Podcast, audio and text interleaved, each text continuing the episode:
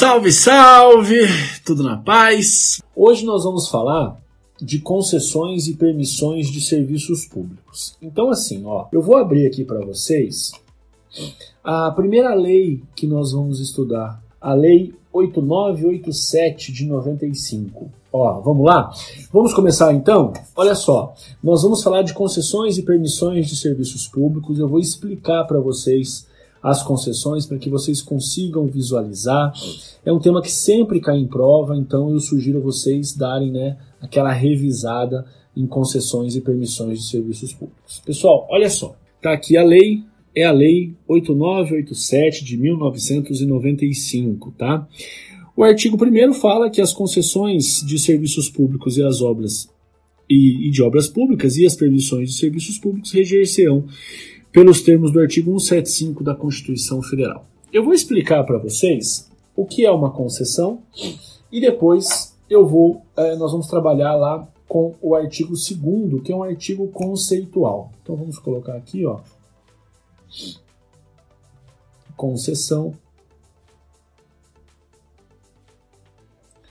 de serviço público. Se você ainda não acompanha minhas lives, já pegue aí o seu caderno, abre aí o editor de texto do seu computador, porque nós vamos começar aqui a fazer alguns gráficos, fazer alguns quadrinhos. Então tá aí, gente, ó. Concessão de serviço público. Como é que você vai visualizar a concessão? Nós temos aqui a figura do Estado. Tá? Então nós temos aqui a figura do Estado. Pessoal, o Estado ele recebe um nome. Qual que é o apelido do Estado? O Estado é o que nós chamamos de poder concedente. Poder concedente, tá? Então, se cair na prova o Estado ou o poder concedente, é a mesma coisa. Só que o Estado, por sua vez, o Estado não quer é, prestar todos os serviços, ele nem consegue prestar todos os serviços públicos. Então, muitas vezes, o Estado delega essa prestação ao particular. Como é que faz? Tem que licitar. Artigo 175 da Constituição Federal, a licitação ela é obrigatória. Então, o que vai acontecer aqui? Ó? O Estado ele vai chegar e ele vai fazer o seguinte: ele vai falar, ó, ele, Estado, faz uma licitação. Ele, Estado, faz uma licitação. Barbieri, em qual modalidade? Se é uma concessão, obrigatoriamente na modalidade da concorrência. Aí, o que acontece? Acontece que nós temos a empresa lá, por exemplo, que foi a vencedora, que nós chamamos de concessionária. Essa concessionária pode ser uma pessoa jurídica ou um consórcio de empresas. O que, que vai acontecer? Essa concessionária ela vai prestar o serviço a nós, usuários. Então ela vai prestar o serviço. E o usuário faz o que, gente? O usuário ele vai remunerar a concessionária pelo serviço que ele utilizou. Então vamos aqui visualizar como que ficaria a nossa concessão de serviço público. Eu tenho o Estado, que é o poder concedente. O Estado vai fazer uma licitação, na modalidade da concorrência. A empresa vencedora vai assinar o contrato com o Estado, e ela é a concessionária. Ela vai prestar um serviço ao usuário e o usuário remunera a concessionária. Entenderam? Essa é a modalidade que nós encontramos aqui no artigo 2. Olha lá o artigo 2. Para os fins do disposto nessa lei, considera-se Poder concedente, a União, Estado, DF ou município, em cuja competência se encontra o serviço, precedido ou não da execução de obra pública, objeto de concessão ou permissão. Gente, poder concedente é o Estado. Concessão de serviço público. Olha lá. A delegação de sua prestação feita pelo poder concedente mediante licitação. Aí veja que logo abaixo aqui, ó, da concessão de serviço público, tem a concessão de serviço público precedida da execução de obra pública. Tá, mas espera lá. Como é que funciona, Barbieri, uma concessão de serviço público precedida da execução de obra pública? Muito simples. Olha como é fácil. Olha só. A concessionária ela vai ter que realizar a obra. Essa obra quem realiza é a concessionária com capital próprio. Com capital próprio. Qual que é um exemplo de uma concessão precedida da execução de obra pública, gente? Vamos imaginar aqui o metrô. Não existe ainda a linha do metrô. Então o que, que vai acontecer? Ó, deixa eu mostrar para vocês como é que fica uma concessão precedida da execução de obra pública. É a mesma lógica da linha 1, só que a concessionária, nessa que é precedida da execução de obra, a concessionária é que tem que realizar a obra com capital próprio. Entenderam? Então, o que, que vai acontecer? Vamos imaginar aqui o exemplo do metrô. A concessionária, ela ganhou a licitação e ela vai prestar o serviço de metrô. Mas aí você vai perguntar, Barbieri, existe a linha do metrô? Não, não existe. Se não existe a linha do metrô, é porque automaticamente, automaticamente, a concessionária vai ter que fazer o quê? A concessionária vai ter que construir essa linha. A concessionária ela será responsável por viabilizar a linha e ela vai cobrar dos usuários do metrô pelo serviço prestado. Entenderam a lógica? Então, uma concessão simples e uma concessão precedida da execução de obra pública, a única coisa que muda é a obra. Porque daí a concessionária vai realizar a obra e vai explorar economicamente essa obra. Entenderam? Liandra, Stephanie, Lúcia, Amandita. Gente, alguma dúvida até aqui?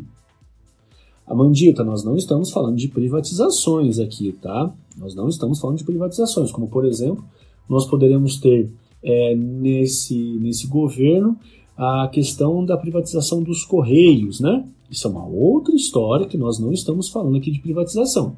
Nós estamos falando da prestação de serviço público mediante uma concessão ou uma permissão. Que mais, gente? Alguma dúvida? Oi, Luana, tudo bem, querida? Josi, Josi Kelly, Luana Sajin, não sei se é assim que pronuncia seu nome, seu sobrenome, Luana. Entenderam a lógica de uma concessão seja ela simples, seja ela precedida da execução de obra pública. Gente, e aqui, ó, deixa eu até colocar para vocês, eu estou falando da lei 8987, tá? Lei 8987, dá um print aí para que você tenha isso anotadinho depois para os seus estudos. Agora, muita gente pode pensar, Barbieri, mas e a tal da PPP? Que fica? Vou apagar aqui, ó. E nós vamos falar de PPP. Gente, se vocês tiverem alguma dúvida, deixa eu liberar os comentários. Se vocês tiverem alguma dúvida, mandem as dúvidas, tá? Não fica com dúvida não. Vamos falar agora de PPP. É basicamente o mesmo raciocínio. Oi, Vanessa, boa noite, tudo bem? Na PPP, você tem o mesmo raciocínio, tá? Só que com uma peculiaridade. Além do dinheiro que o usuário paga, o Estado também paga. Então vamos colocar aqui, ó. Serviço público IPPP. Parará.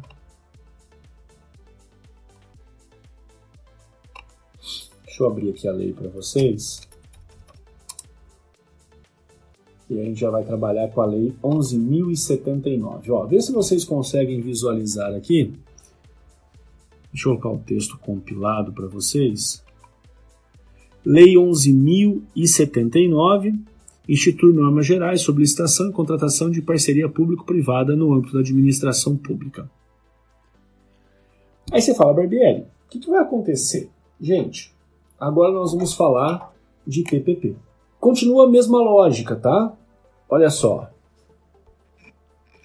Você tem aqui a figura do Estado. O Estado ele não é mais o poder concedente. Se eu estou falando de PPP, o Estado ele é quem? Ele é o parceiro público. Aí ele vai fazer uma licitação na modalidade da concorrência e etc. E nós teremos quem? Nós teremos a concessionária. A concessionária é o parceiro privado. O que vai acontecer?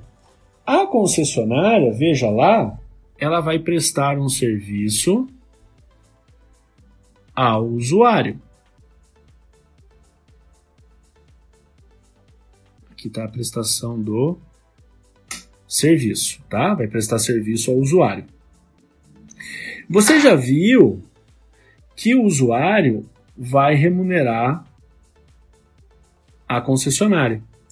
Só que como eu estou falando de uma PPP, Junto com a remuneração do usuário, também tem remuneração do Estado. Então, o Estado vai remunerar uma parte para a concessionária e a outra parte remunera o usuário. PPP, gente, você tem que ter necessariamente, junto com a remuneração paga pelo usuário, também a remuneração paga pelo Estado. Perfeito? Entendemos? Aí você fala, Barbieri, o que, que eu preciso saber de PPP? Ah, gente, tem muita coisa importante, né? Ó, o parágrafo 4 do artigo 2 é fundamental. É vedada, é proibida a celebração de contrato de parceria público-privada, cujo valor do contrato seja inferior a 10 milhões de reais, cujo período de prestação do serviço seja inferior a 5 anos, ou que tenha como objeto único fornecimento de mão de obra. Isso aqui, gente, sempre cai na prova e você precisa ter muita atenção para não cair nesse tipo de pegadinha. Alguém me perguntou o prazo dos contratos em PPP. Olha lá, artigo 5 o prazo de vigência do contrato compatível com a amortização dos investimentos realizados não inferior a 5 anos, nem superior a 35 anos. Então, PPP, o prazo fica entre 5 e 35, como a Ju, a Juliana, que é minha aluna no PEI, no Programa de Estudos Individualizado, já falou. Galera, que mais de dúvida, pessoal? Que mais vocês têm de dúvida? Ah, eu falei aqui da concessão, deixa eu voltar aqui só para explicar para vocês. Gente, concessão patrocinada, concessão administrativa. Estão vendo aqui, ó? Concessão patrocinada, primeiro. O que você tem que lembrar? A concessão patrocinada é a concessão de serviços públicos ou de obras públicas de que trata 8987, tá?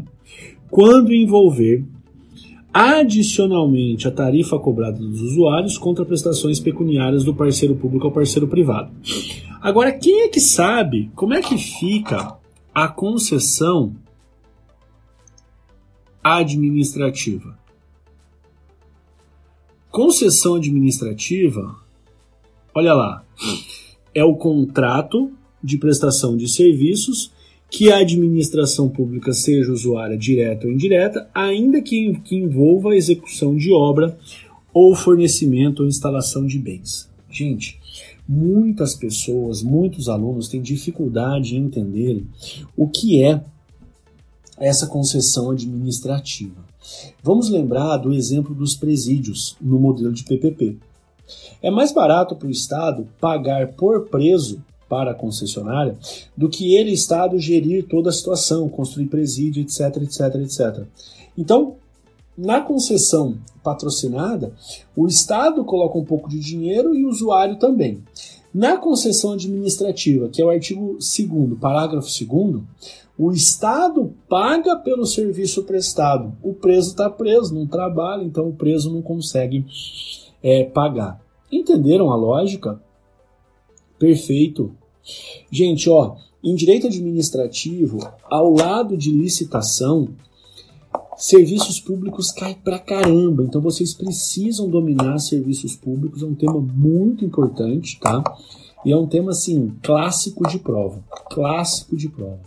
Gente, mandem as perguntas aí, vamos bater um papo sobre as perguntas. Mandem aí as perguntas, vamos conversar. Entenderam tudo? Gente, a sociedade de propósito específico ela é uma sociedade que nasce para gerir a PPP. Ela é uma sociedade em que há participação do capital público junto com participação do capital privado, mas ao contrário da sociedade de economia mista, em que a maior parte é de patrimônio público, na sociedade de propósito específico, a maior parte não pode ser de capital público, tem que ser de capital privado. Sobre sociedade de propósito específico, nós temos aqui várias passagens, tá? Ó, peguem lá a partir do artigo 9, tá? Deixa eu mostrar para vocês aqui a partir do artigo 9. Olha lá. A sociedade de propósito específico, ó, capítulo 4, a partir do artigo 9.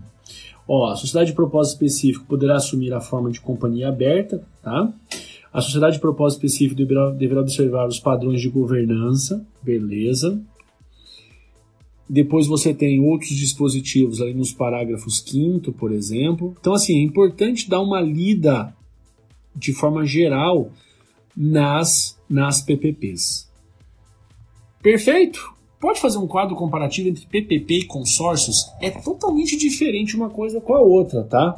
Nos consórcios públicos, Tainá, você vai ter, por exemplo, a União num consórcio ah, com o Estado do Paraná, com o município de Curitiba, para execução de objetivos comuns. É bem diferente do que diz respeito a PPP, tá? Você tem que separar. Entenda primeiro os serviços públicos e depois você vai estudar os consórcios.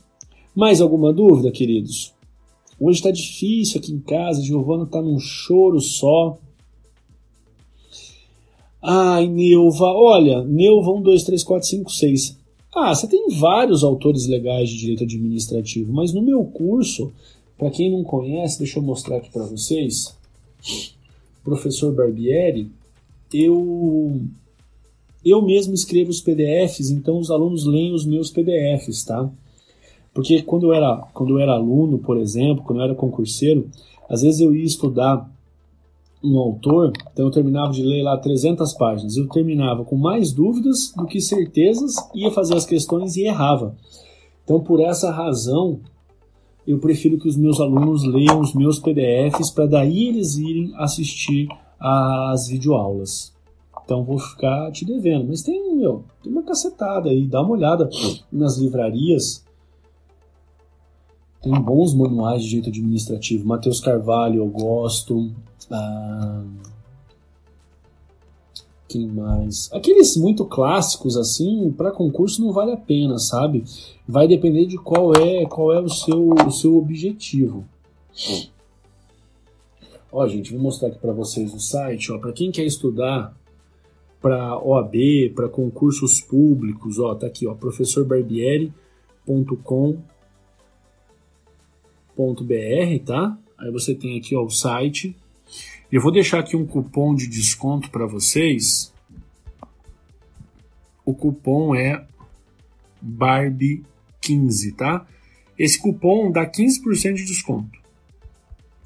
Cupom de 15% se você quiser estudar comigo para OAB, para concursos públicos, né? Tá em casa do que do que precisar.